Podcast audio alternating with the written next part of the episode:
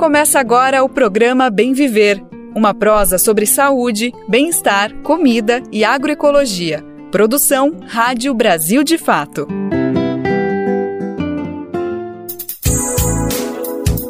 E hoje é sexta-feira, sim, chegou ela, acabou mais uma semana, dia 15 de setembro de 2023. Bora encerrar essa semana juntos? Eu sou o Lucas Weber e te acompanho para mais uma edição do nosso programa Bem Viver que está começando agora, tá no ar. Aqui você confere na próxima uma hora as principais notícias com uma visão popular do Brasil e do mundo. Então bora lá saber os destaques do programa de hoje. No Mosaico Cultural, a gente vai mostrar o quanto a arte e a reforma agrária são aliadas para a busca de uma sociedade mais justa e mais saudável. Vamos falar também das mulheres indígenas que apresentaram um projeto de lei na Câmara dos Deputados para atendimento especializado em casos de violência de gênero. Vamos falar também em deputado estadual do Rio Grande do Sul avalia a tragédia do estado que deixou centenas de desabrigados e chama atenção para discutir a crise climática. Outro tema para o programa de hoje, vamos saber qual a relação das doenças crônicas com os ultraprocessados. E para encerrar o programa, sim, tem uma entrevista com a cineasta e pesquisadora Joyce Prado.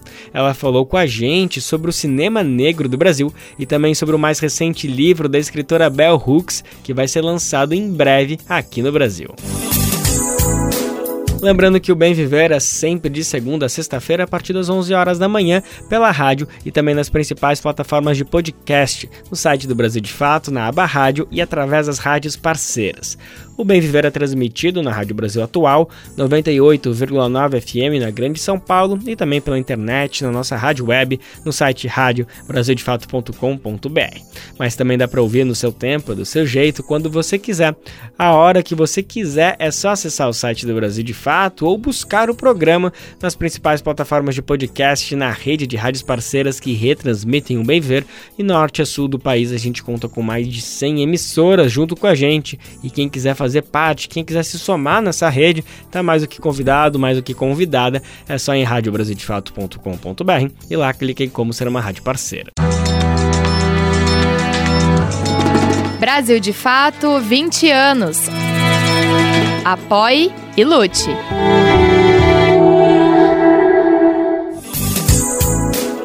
Para começar o programa de hoje, olha, tem uma notícia bem animadora, bem gostosa de compartilhar. No final desse mês tem um novo livro da escritora Bell Hooks rodando na praça.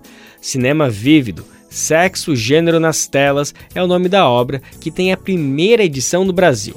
Como o título já indica, é um livro que discute cinema numa perspectiva importante, debatendo racismo, machismo e também amor, como faz brilhantemente Bell Hooks. A escritora estadunidense faleceu em 2021 aos 69 anos. Ela é uma das grandes referências nos debates de feminismo e feminismo negro, especialmente. Para saber mais dessa nova obra, eu conversei com Joyce Prado, uma cineasta brasileira que teve o convite para escrever o prefácio do livro. A gente vai conferir agora a análise dela sobre esse novo lançamento de Bell Hooks, que quem traz para gente é a editora Elefante. Vamos conferir agora então a conversa que eu tive com Joyce Prado. Antes de começar o nosso papo, Joyce Prado, muito obrigado pela tua disponibilidade. Estou muito feliz em falar contigo. A gente estava conversando um pouquinho antes da nossa entrevista aqui, como é um prazer te conhecer, ainda mais nesse contexto de falar de uma pessoa tão importante que merece todo dia, todo mês, todo ano ser ressaltada. e que bom que a gente tem motivos que nos dão motivo para falar dela, Bel Hooks, com seu novo livro. Então, antes de tudo, Joyce, obrigado pela disponibilidade, viu? Ah, Lucas, muito obrigada pelo convite. Realmente vai ser um prazer poder falar mais sobre esse lançamento da Bell Hooks e trocar um pouco sobre o que está por vir com os ouvintes e com todo mundo que tiver acesso a essa entrevista. Fechou. Bom, a gente está falando então aqui desse novo livro que está chegando a partir de setembro, de outubro aqui nas bancas brasileiras. Cinema vívido, raça, classe e sexo nas telas é o título do livro. Já uma obra póstuma, né? Infelizmente a gente perdeu o Bell Hooks em 2021, aos 69 anos mas que bom que a gente pode celebrar ela com novos conhecimentos. Ela já tinha produzido uma vasta obra que daria para a gente falar por séculos sobre toda a produção, mas é isso, ela ainda deixa coisas que a gente tá, que a gente vai poder desfrutar e refutar ainda mais todo, ressaltar, perdão, mais ainda todo esse trabalho. Joyce, eu acho que você talvez seja não, não necessariamente a primeira brasileira, mas com certeza mas entre as cinco, entre as dez primeiras pessoas do Brasil a lerem esse livro. Então, tu pode trazer um pouquinho para a gente o que, que a gente espera, é, o que, que a gente pode esperar dessa. Nos convença mais do que já estamos convencidos a ler a nova obra da Bell Hooks, por favor. Nossa, né? Eu acho que é, é impressionante a dimensão de análise reflexão e que a Bell Hooks consegue trazer nos textos dela é, e numa escrita que é extremamente envolvente, né? Não é uma é uma escrita muito fluida, onde ela consegue conduzir a gente dentre os seus insights, as suas percepções e as suas críticas de uma forma muito orgânica, né? Fazendo conexões realmente com o que a gente vive no nosso cotidiano com relação ao que está sendo ali descrito é, no texto. Então, esse livro, que, que tem a sua primeira edição no Brasil e a sua primeira tradução nesse momento, mas interage muito com uma produção cinematográfica dos anos 90, final dos 80, 90, algumas poucas produções do início dos 2000, é, mas com um intuito muito forte de, de conseguir realizar essa essa crítica cinematográfica que aproxima os temas, os roteiros, as perspectivas que estão ali é, elaboradas quanto um discurso de linguagem cinematográfica, mas também como esse discurso interage com as outras disciplinas, né? Interage com a sociologia, com os estudos teóricos de feminismo, de raça, de classe, e, e, é nesse alinhavar mesmo que vem desse acabouço teórico humano, que é a Bell Hooks, que a gente se depara com um novo universo de percepções a partir dessas realizações cinematográficas e a partir dessa densidade que a Bell Hooks traz para esses textos e para essas críticas. Então, eu acredito que o Cinema Vivido vai ser uma referência é, bibliográfica para a gente poder falar sobre crítica cinematográfica e sobre realização cinematográfica a partir de uma perspectiva de uma mulher negra também. E esse é um lugar muito precioso e fundante com essa nova, com esse novo lançamento, assim, com a gente tendo um acesso a, a essa produção que é extremamente essencial quando a gente está discutindo sobre um cinema nacional que não se vê um cinema negro, um cinema indígena, um cinema de uma comunidade LGBTQIAP+, um cinema nacional que ainda é extremamente excludente e que pouco se coloca a crítica dessas ou desses outros grupos sociais e dessas formas dissidentes. Então, como é essencial a gente ter uma, sabe, uma bell hooks para a gente colocar no meio do diálogo, no meio das conversas, dentro das nossas defesas teóricas, dentro das nossas necessidades também de conseguir é, cada vez mais reivindicar para um cinema que tem uma perspectiva distante do que é o universal da branquitude.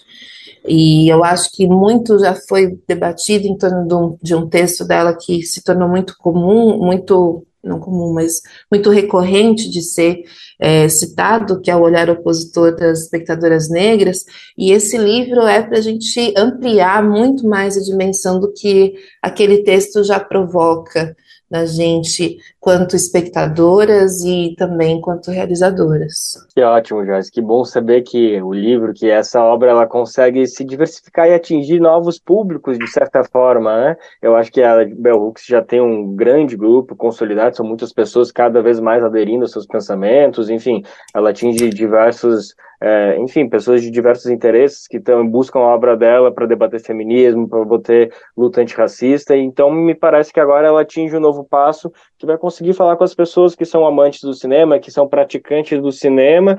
E, bom, eu só queria entender um pouquinho isso. Agora, é, fala especificamente desses anos, final dos anos 90, talvez um pouco dos anos 2000. Te parece que é importante que as pessoas tenham esse repertório desses filmes dessa época para conseguir entender um pouquinho a obra? Ou, enfim, eu só queria entender um pouquinho o quanto ela está condicionada a essa uhum. geração. Claro que é, a obra dela é universal, atemporal, em qualquer momento a gente vai poder é, se debruçar sobre os livros dela, entender sobre o presente, passado e futuro, mas só queria entender um pouquinho quanto você sentiu que está recortada a partir de filmes, de produções dessa época, ou ela consegue, enfim, usar alguns exemplos para dialogar com outras produções ao longo do século, mais atuais? É, eu, eu considero que é muito essencial acho que tem dois pontos aí, né? Muitos dos diretores e diretoras que ela está analisando nessas críticas são pessoas que seguem produzindo até hoje. Então, como que a gente tem também uma cinematografia que às vezes está pontuando fases diferentes dessas pessoas de direção,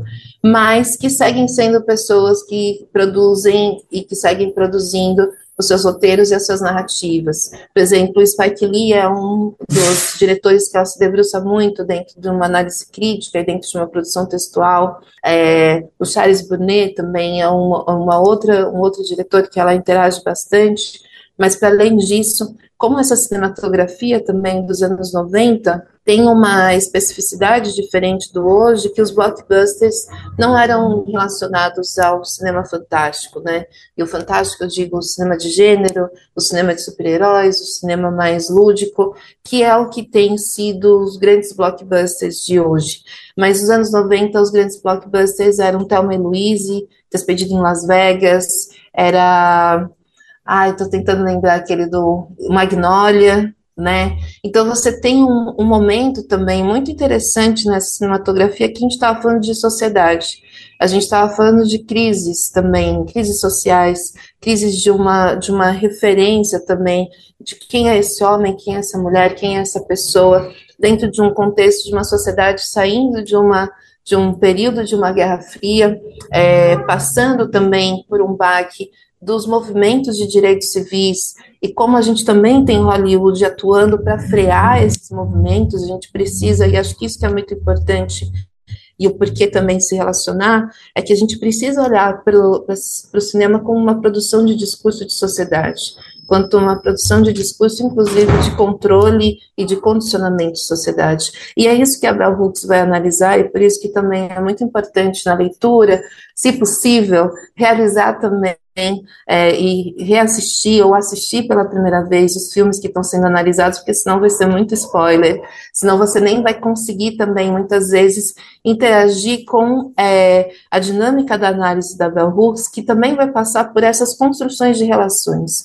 Os estudos culturais, que é uma outra parte de teoria que ela se debruça muito, e é muito interessante a gente pensar e conversar sobre cultura para além do que são as manifestações culturais, mas o que são os hábitos de uma sociedade dentro dos seus pactos de construção de relação, de relação interpessoal, de relação social, de sociabilidade, e é isso que a Bell Hooks vai fazer quanto análise. Por isso que é muito importante também assistir os filmes, porque ela está criticando as construções de relações e como essas construções de relações estão ligadas a uma cultura e como essa cultura é patriarcal e como essa cultura é racista e como essa cultura é classicista e como que todos esses essas ideologias e e dinâmicas que estão imbricadas dentro da sociedade, como que elas se manifestam dentro do cinema, com dentro do filme, o que, que elas reforçam, o que, que elas deslocam, o que elas fragmentam, o que, que elas destroem. Então, assistir os filmes e depois ler os escritos da Bell Hooks é justamente ter um, um segundo processo de imersão dentro do que a gente está falando de escrita cinematográfica.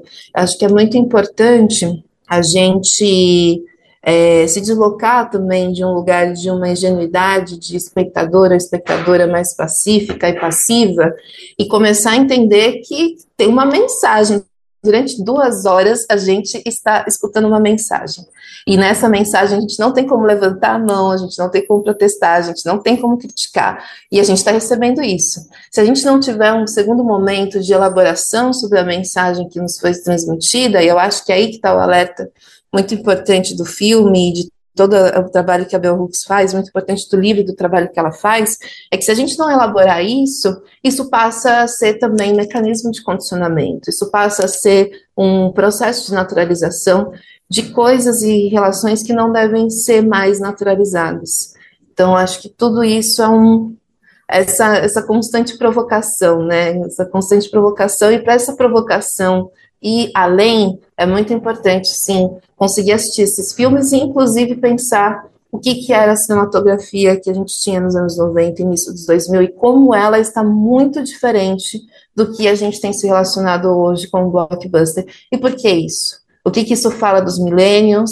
O que, que isso fala dessa geração onde tudo parece que tem que ser uma breve metáfora do que a gente está convivendo e e, e vivendo quanto sociedade, né? A gente está na eminência de diferentes guerras e a gente vai ver Vingadores, que é uma guerra universal. Então, por que, que a gente não está conseguindo falar das guerras do cotidiano? Né? Aonde que está também esse lugar que Hollywood foi nos colocando cada vez mais distanciados do que é o mundo contemporâneo. Nossa, Joyce, perfeito, que ótimo, que bom conseguir ter essa já trazer tão mastigadinho todas essas ideias, enfim, só me atiçou mais ainda a ler o livro, embora tenha a sensação que eu acabei de ler o livro, né? Depois de eu parece que já li as 300 páginas e uma fala só, enfim, obrigado aí por trazer essas referências. Bom nomear um pouquinho desses filmes, desses diretores, diretoras que são que trazem para justamente a pessoa já gerar uma expectativa. Enfim, já estou até aqui curioso para rever esses filmes, é, me colocando como crítico, né? Me colocando nessa posição de inquieto, de olhar com, com esses olhos. Importante. Joyce trouxe essa sua fala trouxe várias questões, mas eu preciso nossa conversa está chegando ao final e eu preciso trazer um pouquinho aqui a brasileira, trazer um pouquinho para nossa para nossa realidade. Uhum. E aí eu aproveito para trazer uma provocação. Vamos ver o que que tu acha disso. Teve um em 2019 a gente foi presenteado com a presença, presenteado pela presença de Angela Davis aqui no Brasil em um evento que eu imagino que, eu tenho certeza, na verdade, que você estava presente, foi aqui em São Paulo, e ela trouxe uma fala que, enfim, virou uma fala muito icônica a partir de uma provocação uh, que, os, que as pessoas presentes estavam lá, sobre referências de como que a gente pode olhar para esse feminismo negro aqui no Brasil, e ela simplesmente falou que ela acha que aprende mais com Lélia Gonzalez do que eles, os espectadores, aprendem com ela, ou seja, dizendo que a gente, nós brasileiros, temos que parar de buscar as referências externas e olhar mais para nós e uhum, entender sim. mais como já temos respostas para perguntas que estamos fazendo. Será que a gente pode fazer esse paralelo também com Bell Hooks? Enfim, trago essa provocação, mas para tu trazer o quanto que ela traz para a gente dessa realidade brasileira, quanto a gente tem que escutar mais Joyce Prado e outras pessoas que estão aqui já uh, trazendo respostas para perguntas que a gente ainda está formulando ouvindo pessoas de fora. É, eu acho que é muito, é muito interessante, né? Porque eu acho que uma coisa que vai afastar a Lélia Gonzalez e outras acadêmicas da, dessa interação com o público é a própria dinâmica da academia brasileira, né? É muito diferente a gente pensar em como nos Estados Unidos as universidades têm editoras que promovem os trabalhos dessas, dessas pensadoras, e isso vai né, elaborando e se tornando um circuito de, de trânsito desses trabalhos, e a gente leva essa reflexão, né? E, e quando a Angela Davis traz isso, eu acho que isso é um dos fatores, né? O, o próprio racismo também acaba apagando é, teóricas essenciais, mas o que eu peguei aqui do lado é o livro O Negro Visto por Ele Mesmo, da Beatriz Nascimento, lançado esse ano. Eu acho que ele tem uma interlocução muito forte com o que é o cinema vivido, é, porque a Beatriz Nascimento, assim como Lélia, Teresa Santos, é, também são mulheres e pensadoras, e Sueli Carneiro e tantas outras, de um arcabouço arcabouço teórico muito expandido e que tem essa interação de quando a gente lê um texto escrito por elas, a gente não está lendo um texto sobre uma única disciplina teórica e acadêmica. A gente está realmente se deparando com o que é uma investigação de uma pesquisadora e de uma estudiosa, assim. Então, eu acho que a gente ainda tem muitos muitos textos e muitas produções que estão restritas ao espaço acadêmico ou restrito aos nossos arquivos nacionais. Esse livro, Negro Visto por Ele Mesmo, parte de uma pesquisa do Alex Hatz em olhar para a produção textual de Beatriz Nascimento sobre cinematografia, imagem e, e como isso é, existe uma consistência ao longo da produção teórica e textual dela para se elaborar esse texto mas isso estava difuso, né? Então, como que a gente consegue cada vez mais também é, recursos para que os nossos pesquisadores e pesquisadoras entrem em contato com essas obras e tenham um outro processo de, de editoração e reformulação do que foi essa produção textual, né? É, então, eu sinto que a gente ainda tem um caminho aí, quanto sociedade brasileira, quanto pessoas negras que estão muito recentemente também com acesso à academia, e falando recente quanto ao sentido de comunidade, a gente não precisa mais falar de sessão, mas vamos falar de uma comunidade que está na cinematografia, que está no teatro, que está na cultura, que está na produção. Então, quanto comunidade, como a gente está se organizando também para trazer esses teóricos e essas teóricas para uma centralidade, porque isso é o que os Estados Unidos sabem fazer bem, né? seja a esfera que for, eles sabem se colocar muito bem como centrais, eles sabem se colocar esse imperialismo, e eu acho que a Angela Davis dizendo isso, ela também está rebatendo e se colocando quanto uma pessoa crítica ao próprio imperialismo que o país dela produz, e crítico a como esse imperialismo é muito funcional é, com relação às outras populações, né, como ele funciona bem aqui no Brasil.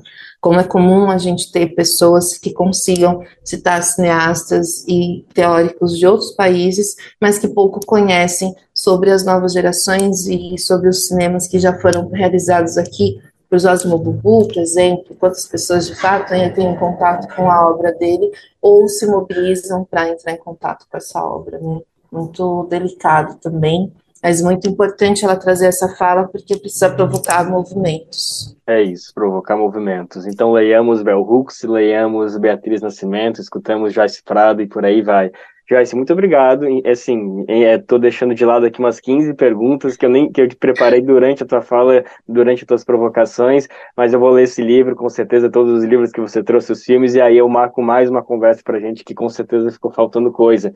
Mas por hoje acho que a gente conseguiu dar conta, então obrigado mais uma vez pela tua disponibilidade, foi ótimo te escutar, viu? Muito obrigada pelo convite, Lucas. E quando tiver uma próxima oportunidade, podemos marcar uma nova conversa. Agradeço aí a resposta. Nessa semana, mais de 6 mil mulheres indígenas de diversos cantos do país ficaram acampadas em Brasília e realizaram a terceira marcha em defesa da biodiversidade e dos territórios. Elas denunciaram também a violência de gênero e cobraram atendimento especializado para as vítimas, só para ter uma ideia do quanto a violência é crescente contra elas. Durante 2000 e 2020 houve um aumento de 167% nos números de feminicídio de mulheres indígenas é possível que esses números sejam ainda maiores e exista uma subnotificação dos casos por conta das barreiras que impedem elas registrarem as denúncias, como a distância, língua, preconceito são alguns fatores.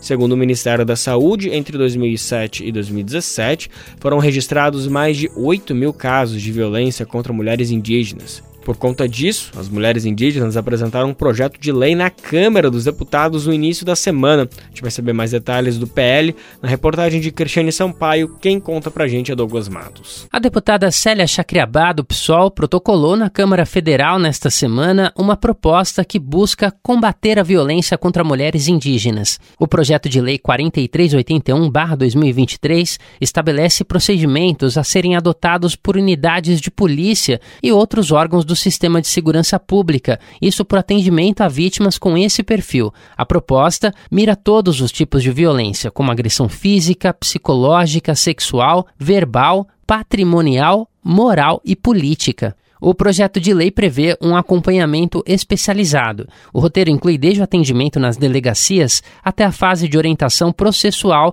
nos casos em que houver pedido de medida protetiva. E também cria a chamada Rede de Apoio Multidisciplinar, que pode contar com membros da sociedade civil, advogadas populares, psicólogas, antropólogas e assistentes sociais, por exemplo. A ideia é promover uma associação entre a rede e o poder público por meio de um termo de cooperação técnica para que os atendimentos a vítimas sejam devidamente acompanhados. Essa vigilância deve incluir procedimentos emergenciais, atendimentos voltados à saúde, bem como ações nas áreas de segurança pública, justiça e rede socioassistencial. O texto prevê ainda a disponibilização de um serviço nacional de atendimento telefônico. Esse serviço deverá ter conexão com as delegacias especializadas e com o Ministério Público, de forma a facilitar a instauração de procedimentos para apurar os casos de violência. Quem explica é Braulina Baniwa, da Articulação Nacional das Mulheres Indígenas Guerreiras da Ancestralidade. Ela não vai disputar com a Lei Maria da Penha, porque nós eh, continuamos morrendo, continuamos sendo violentadas dentro do nosso território e fora dos territórios. O nosso corpo também precisa de respeito e precisa também ser visibilizado nesse processo de morte. Aí Raíssa presente, Daiane presente, que morreram nesse processo violento. Então, para nós, em memória delas, e a gente não quer que outras meninas passem por esse processo de violência, a cacica Irê do povo Genipapo Canindé, que vive no Ceará, chama atenção para o fato de a violência contra a mulher nas comunidades tradicionais ser um fenômeno diretamente relacionado à influência cultural da população não indígena sobre esses territórios, um fluxo que resulta diretamente do processo de colonização europeia. Primeiro porque, assim, é, a gente, essa questão é, da violência de gênero dentro do território, ele é muito colonizador.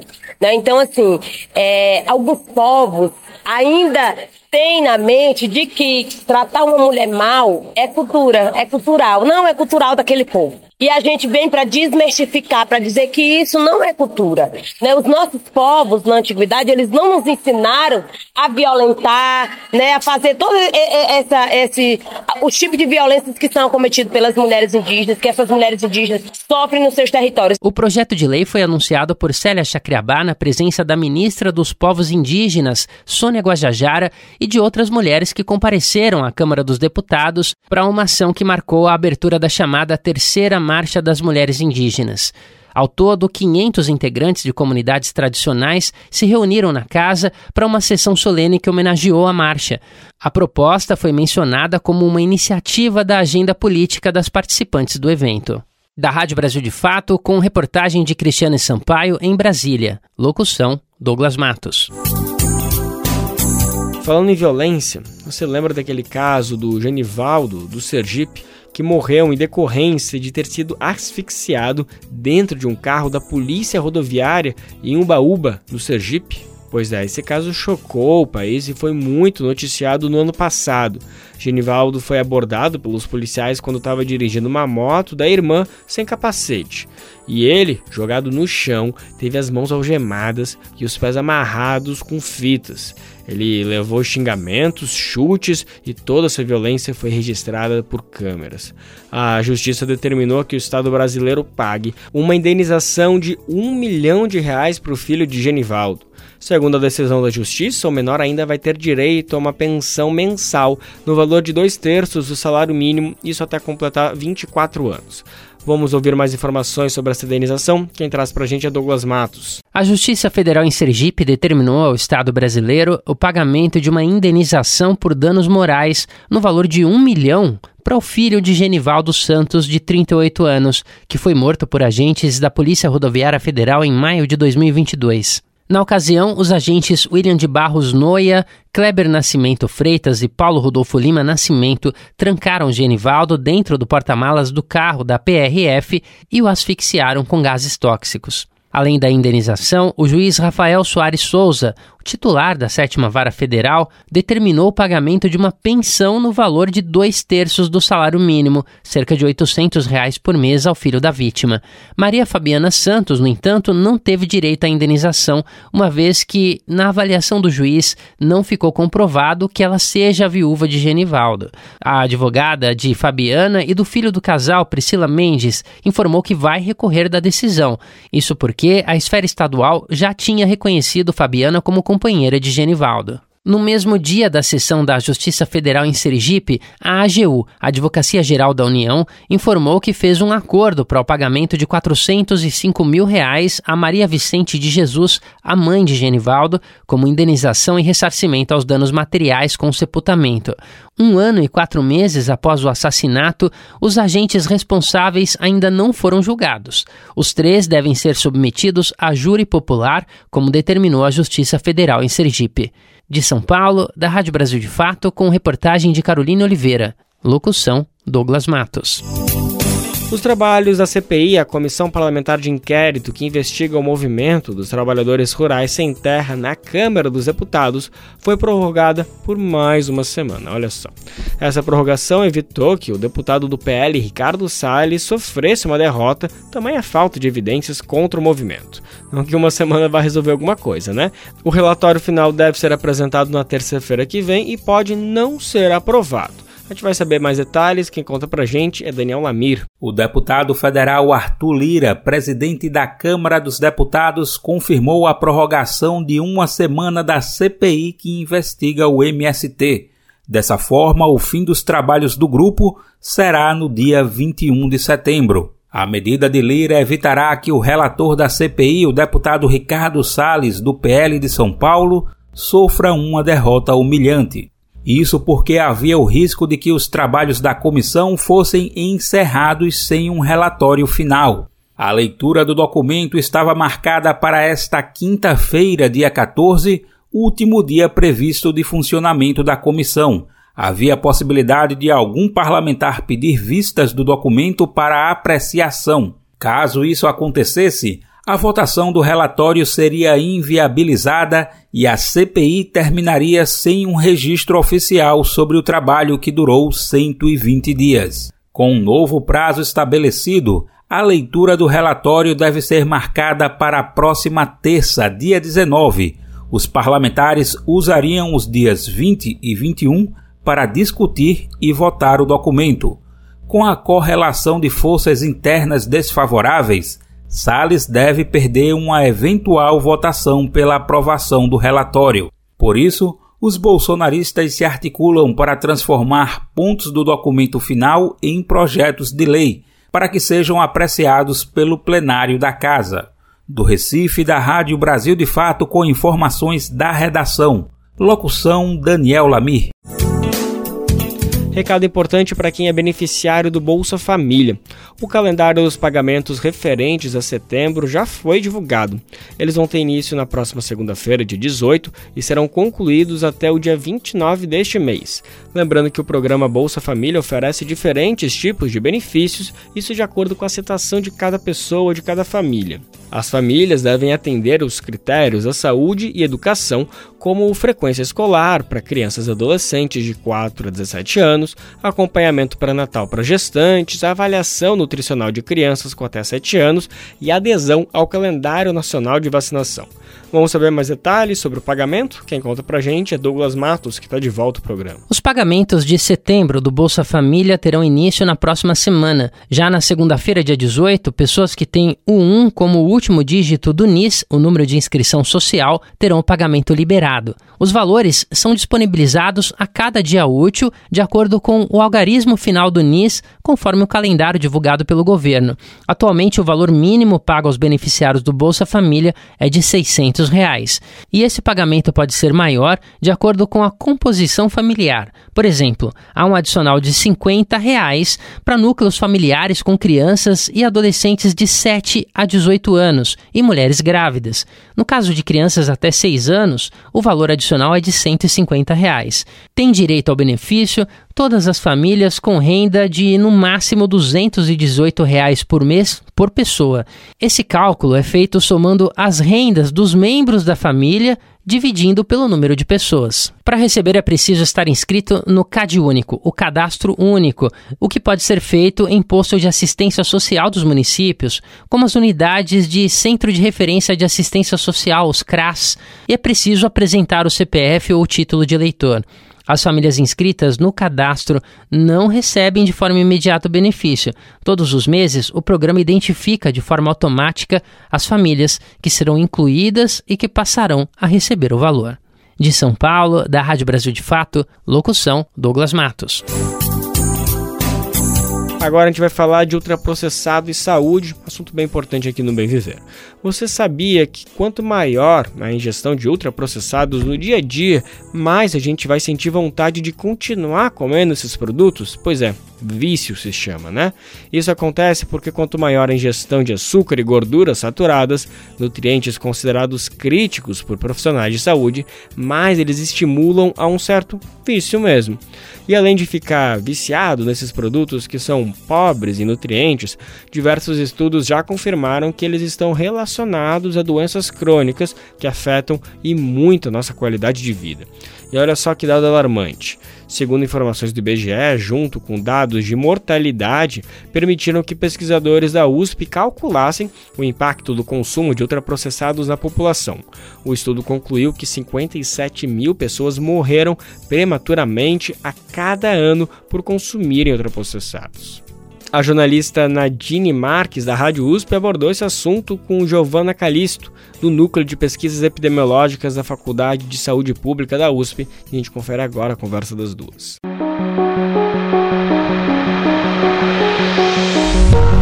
Você já se perguntou por que os alimentos ultraprocessados causam danos à saúde e estão relacionados a vícios alimentares? Quer entender? Giovana, você pode nos ajudar a entender por que eles são tão prejudiciais à saúde, especialmente quando são frequentes na nossa alimentação? Pois é, Nadine, na realidade, vários mecanismos explicam por que alimentos ultraprocessados são tão prejudiciais à saúde. O mais clássico e bem estabelecido na, na ciência refere-se ao perfil nutricional desses alimentos. Então, estudos realizados em vários países mostram que quanto maior a quantidade de ultraprocessados na dieta, maior será a ingestão do que chamamos de nutrientes críticos, que são aqueles associados com o desenvolvimento de doenças crônicas, como obesidade, diabetes, pressão alta, entre outras. O sódio, a gordura saturada e o açúcar são alguns desses nutrientes. Além disso, estudos mostram a associação entre o consumo desses alimentos com aumento do consumo de aditivos alimentares, ingestão de moléculas plásticas, aumento da ingestão energética, aumento da resposta glicêmica, redução da sociedade, entre outros e a exposição frequente a esses fatores é bastante prejudicial à saúde. Inclusive, já temos estudos que mostram o impacto negativo do consumo de alimentos ultraprocessados, até mesmo entre crianças. Tudo isso também fica mais perigoso quanto mais se come esses alimentos, né, Giovana? E o consumo elevado está relacionado ao fato deles serem muito atraentes ao paladar? Quer dizer, a gente pode dizer que esses alimentos viciam?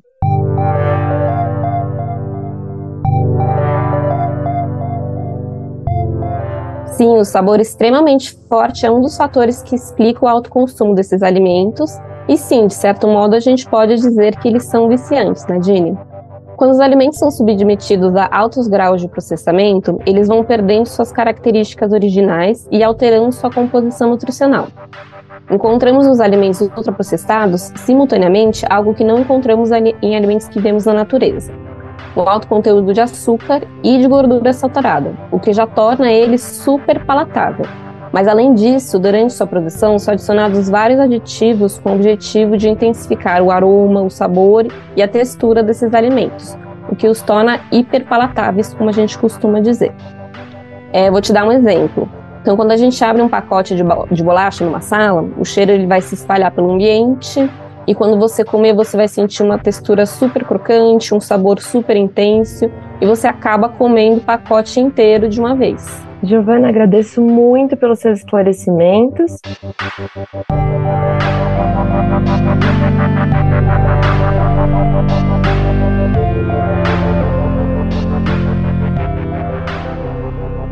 Eu sou Nadine Marques, da Cátedra Josué de Castro de Sistemas Alimentares Saudáveis e Sustentáveis da Faculdade de Saúde Pública da USP e conversei com a Giovana Calista. Nós falamos sobre alguns dos motivos que tornam os alimentos ultraprocessados prejudiciais à saúde e até mesmo viciantes. Confira outros episódios do Boletim Alimentação e Sustentabilidade em jornal.usp.br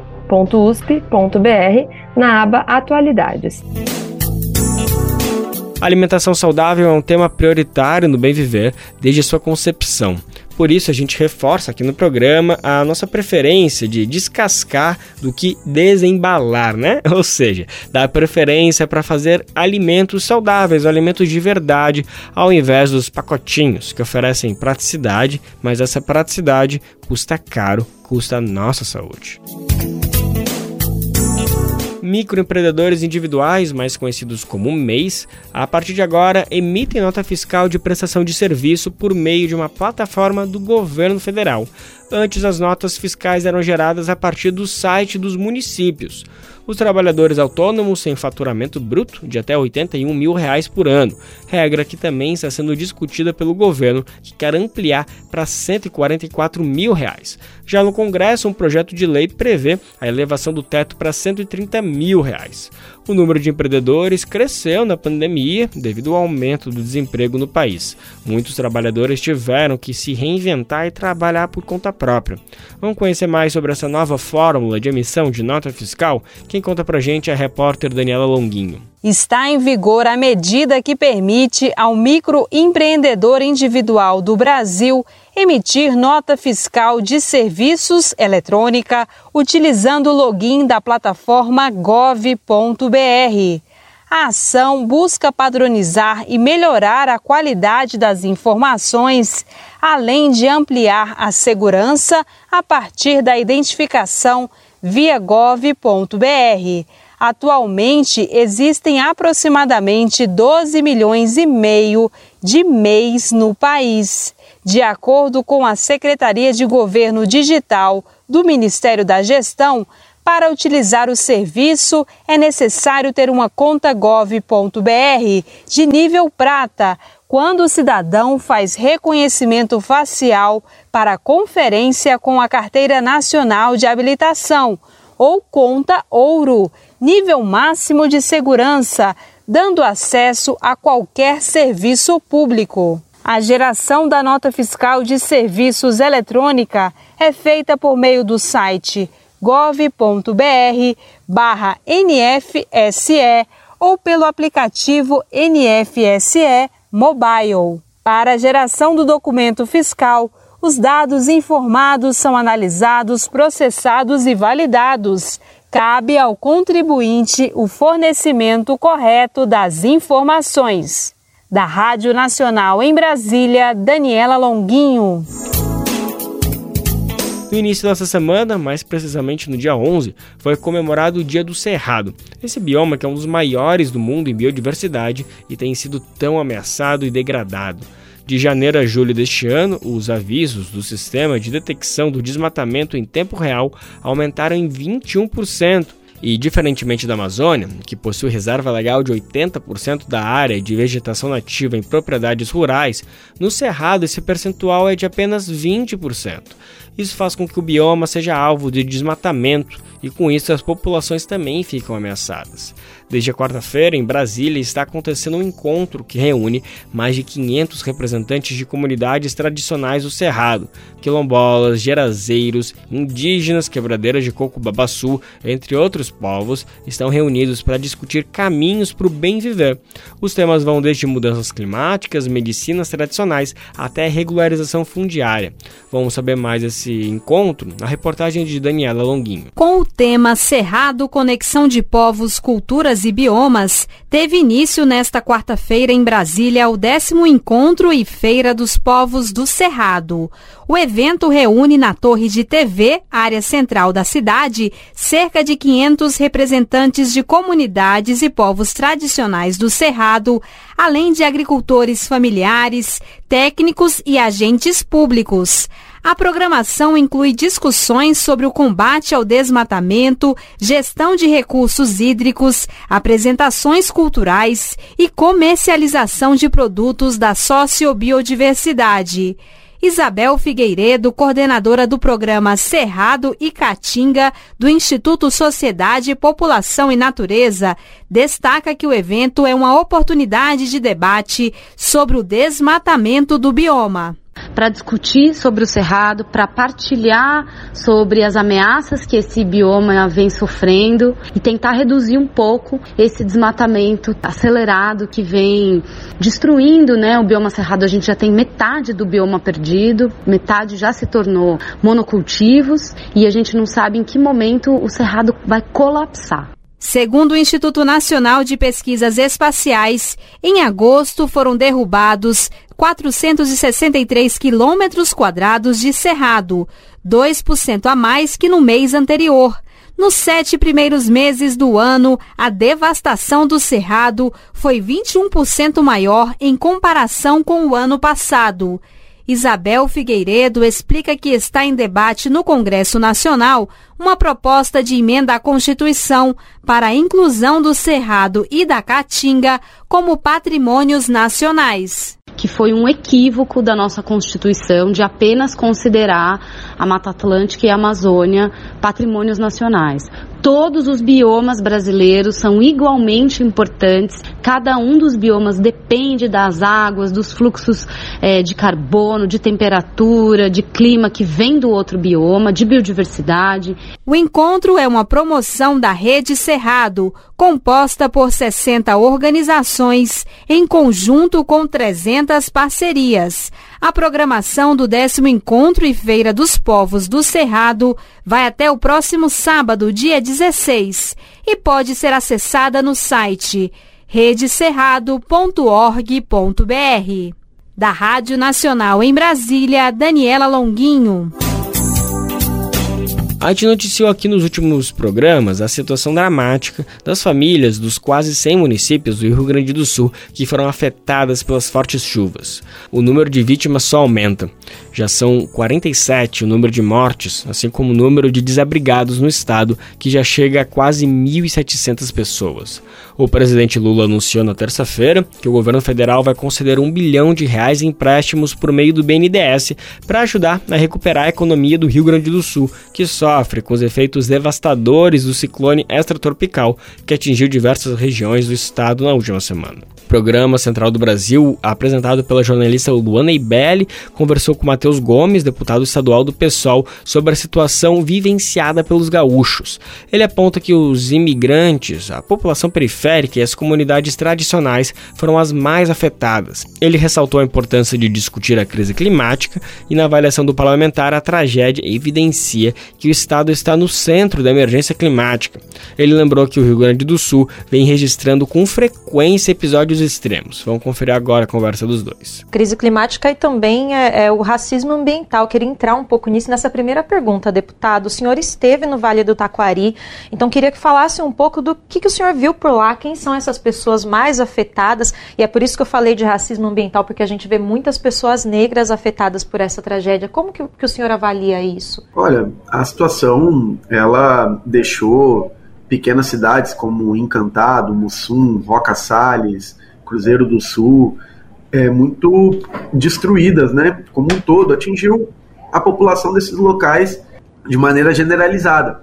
No entanto, mesmo aí, nós vimos, já em cidades maiores, como Lajeado, né, que a população ribeirinha, moradores de periferias, de comunidades quilombolas, imigrantes senegaleses, haitianos, angolanos que vieram trabalhar em muitos frigoríficos da região, né, essas pessoas elas foram diretamente afetadas, né? No início, inclusive, é, os governos tentaram passar uma visão né, de que teriam sido surpreendidos, né, por uma situação que não estava é, apresentada inicialmente pela o índice de precipitação que estava sendo previsto e a, inclusive falaram, né, bom, são cidades com estrutura, cidades ricas que foram afetadas mas na verdade a gente viu que é óbvio que a chuva ela não escolheu classe social né, para atingir as pessoas, mas que as comunidades periféricas negras elas foram afetadas de maneira diferente, né? E hoje é, são esses segmentos da população que precisam de mais apoio do Estado também para poder se reerguer. Deputado, o senhor acabou de tocar num ponto ali sobre a questão do que poderia ser previsto. Então, queria saber como que o senhor avalia a atuação do governador Eduardo Leite, lembrando que as defesas civis do Estado já haviam pedido, já vinham pedindo socorro ao governo. Não é a primeira tragédia desse nível que acontece. Teve várias reuniões, enfim, queria que o senhor falasse um pouco sobre isso e se faltou prevenção nesse caso. De fato, o Rio Grande do Sul já vive é, nesses últimos três meses a sua terceira tragédia, o terceiro evento climático extremo. Se a gente alongar um pouco mais a nossa margem, nós vamos ver lá no início do ano o Rio Grande do Sul enfrentando uma situação grave com relação à estiagem. Então, pode parecer contraditório, mas há mais de 10 anos que os estudos sobre emergência climática apontam que o Rio Grande do Sul vai viver essa situação. Por um lado, aumento das estiagens, inclusive uma tendência a longo prazo de desertificação de algumas áreas, por outro, um aumento no índice de tempestades, de precipitação concentradas, né, que causam enchentes e inundações. Isso apareceu no painel do IPCC, que é o painel internacional de análise das mudanças climáticas em 2013, apareceu no último painel do, do IPCC também, e a gente está confirmando de maneira triste pela realidade. Então, o governo, diante desse cenário, não investiu como deveria em, pre, em prevenção. Aí eu estou falando dos últimos anos, certo? Para vocês terem uma noção, no último período a gente teve uma queda no investimento de prevenção a desastres e, da mesma forma, no aparelhamento da Defesa Civil. No orçamento de 2013, 2023, perdão, investimento que está previsto para aparelhar a Defesa Civil, ou seja, equipar ela, é de cerca de 100 mil reais, ou seja, é ínfimo. Você não consegue comprar nenhuma caminhonete com esse valor. Então, o governo falhou sim na prevenção e especificamente nas chuvas da semana passada, os avisos foram emitidos, faltou um plano de contingência de evacuação das áreas. O Instituto de Pesquisas Hidráulicas da URGS divulgou uma nota trabalhando várias hipóteses, né? Porque o Rio Taquari, que inundou essas cidades, ele recebe a chuva de outros afluentes, a água, né, que vem a partir dali. Então, quatro dias antes você já tinha avisos sendo emitidos. E o, a, as inundações, com no mínimo 24 horas de antecedência, poderiam ter sido é, trabalhadas já como uma hipótese real. Bateu quase 30 metros de elevação dos rios nessa cidade, a mais de 500 metros da cabeceira do rio, casas de dois andares ficaram praticamente submersas teve uma falha grande, que é desse fato agora que nós estamos vencendo, desse evento climático extremo, mas da ausência de uma cultura de prevenção a médio e longo prazo no estado do Rio Grande do Sul, que precisa ser revertido também. Né? Obviamente é um problema nacional, mas aqui se expressa dessa forma. Pois é, infelizmente uma tragédia anunciada, né, Matheus? Agora eu queria que você também emendasse aí com a questão das medidas que o governo federal anunciou, de, de medidas emergenciais para acudir aí tantas famílias atingidas. Eu reivindico a presença do presidente Lula no estado do Rio Grande do Sul. Acho que ele, como a nossa liderança, nacional e internacional também, como uma voz do Brasil sobre a emergência climática, deve vir ao nosso estado, prestar solidariedade e nos ajudar também a superar esse momento difícil. Mas é, não acho que as críticas devem ser feitas apenas nessa perspectiva, porque o governo ele se demonstrou presente na última semana, os investimentos para ações emergenciais já superam 2 bilhões e 600 milhões de reais em diferentes áreas para recuperação econômica. Ontem foi anunciada uma linha de crédito de um bilhão de reais do BNDES. É, os esforços agora né, para ajudar através do Ministério da Defesa, Ministério da Saúde, que montou hospitais de campanha, farmácias que foram destruídas né, e foram, através do Ministério da Saúde, agora reorganizadas, Ministério de Infraestrutura. Então, a presença do governo federal aqui, isso é inegável mas a presença do presidente Lula enquanto nossa liderança ela também vai ser importante justamente para o povo gaúcho se sentir mais acolhido nesse momento. Mas muitas fake news foram espalhadas, acho importante que a gente tenha isso em mente também, né? Gente dizendo que não ia ser liberadas doações enquanto o presidente Lula não viesse ao Rio Grande do Sul, que é uma grande mentira, que o presidente tinha virado de costas para o nosso estado, né, ou que as enchentes, inclusive, eram culpa do PT, isso foi divulgado né, por um jornalista em rede nacional, falando de barragens construídas pelo PT que estouraram, isso tudo são grandes mentiras que foram disseminadas, fake news, que são, num momento de sofrimento que vive o nosso povo, uma prática odiosa, inclusive. E queremos também que se qualifique a nível nacional os instrumentos de prevenção a desastres, os instrumentos tecnológicos do ponto de vista meteorológico para que a gente possa se adiantar nesse sentido. O, a nível nacional, cabe, né, não só ao presidente Lula, mas a toda a sua equipe, especialmente a nossa ministra Marina Silva, liderar um processo de aprimoramento dos estados brasileiros na prevenção a desastres. Tá certo, Matheus. Agradeço muito a sua presença, deputado. Obrigada por todas essas informações e a gente continua acompanhando esse caso, esperando que realmente a, as autoridades ajam não só no pós, mas também para prevenir e evitar que tantas vidas sejam prejudicadas. Obrigada e até uma próxima oportunidade. Muito obrigado e agradecemos a solidariedade de todo o Brasil que o povo gaúcho recebe nesse momento. Vamos batalhar para que o Estado possa aprender com essas tragédias, que elas não se repitam mais e a gente tem uma saída de transição para essa crise climática que nós estamos vivenciando, é uma pauta urgente. Muito obrigado.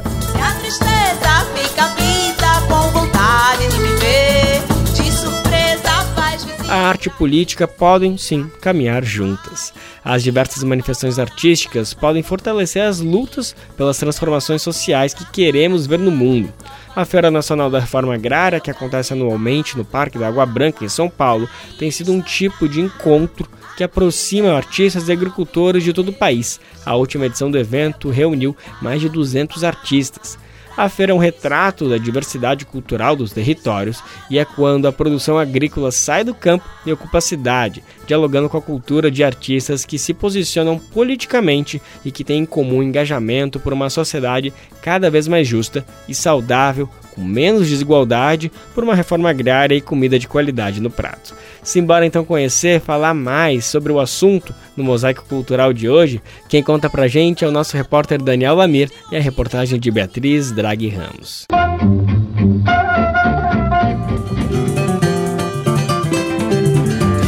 Mosaico Cultural, uma produção Rádio Agência Brasil de Fato.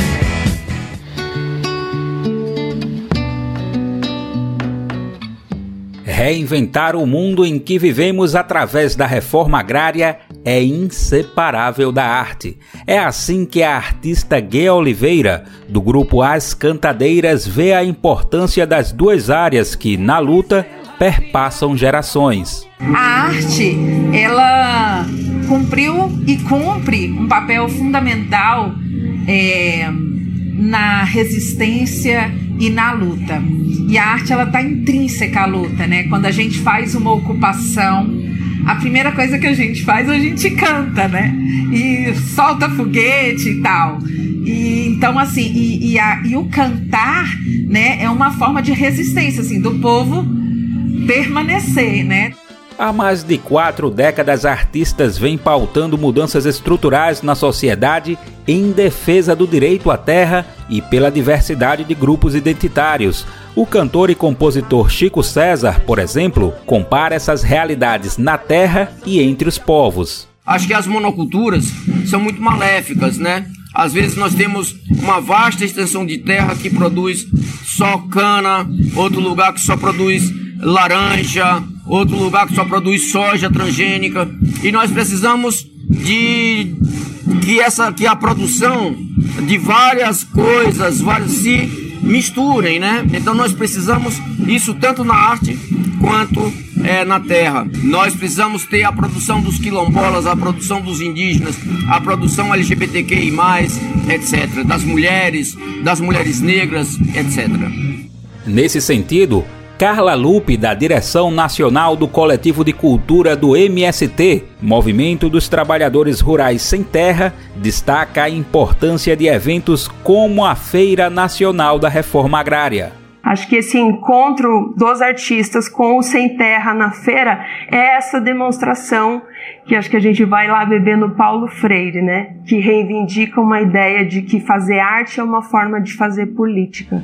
Nos 40 anos do MST, vários artistas de diversas linguagens entraram na trajetória de luta pela reforma agrária e pela construção de um modo de vida mais justo em todos os territórios do país, como destaca Carla. E acho que é essa demonstração de que em todas as áreas das artes há essa possibilidade, essa necessidade de encontro, né, do campo com a cidade, com a arte, com a cultura. Isso produz um caldo que ajuda você a pensar no novo. E isso é muito atual. Nós vivemos essa crise de como é que as pessoas se encantam pela política, de como elas participam para pensar em fazer mudança na sua realidade, no Brasil ou no mundo. A arte, eu acho que ela provoca esse pensar diferente.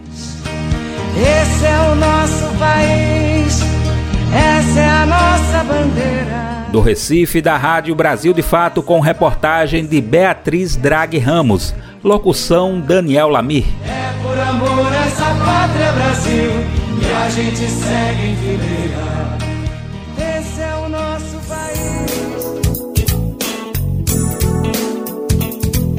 E assim, mais um programa Bem Viver chega ao fim. Muito obrigado pela sua companhia. A gente se fala e se ouve de novo na segunda-feira, a partir das 11 horas da manhã. Lembrando que você pode nos ouvir na Rádio Brasil Atual, 98,9 FM na Grande São Paulo, ou no site radiobrasildefato.com.br. O programa vai ao ar em diversas rádios pelo país e a lista completa de emissoras que retransmitem o Bem Viver você encontra no nosso site na matéria de divulgação diária do programa. Aqui a gente aproveita para agradecer esses veículos por estarem com a gente. O Bem Viver também fica disponível como podcast no Spotify, Deezer, iTunes e Google Podcast. Este programa teve apresentação de Lucas Weber e roteiro de Anelise Moreira, edição e produção de Daniel Lamir e Douglas Matos, trabalhos técnicos de André Parocha, Edson Oliveira e Lua Gattinone, coordenação de rádio e TV Monize Ravena, diretora de programa de áudio Camila Salmásio, direção executiva Nina Fidelis, apoio toda a equipe de jornalismo do Brasil de Fato. Você ouviu o programa Bem Viver, uma prosa sobre saúde, bem-estar, comida e agroecologia. Produção Rádio Brasil de Fato.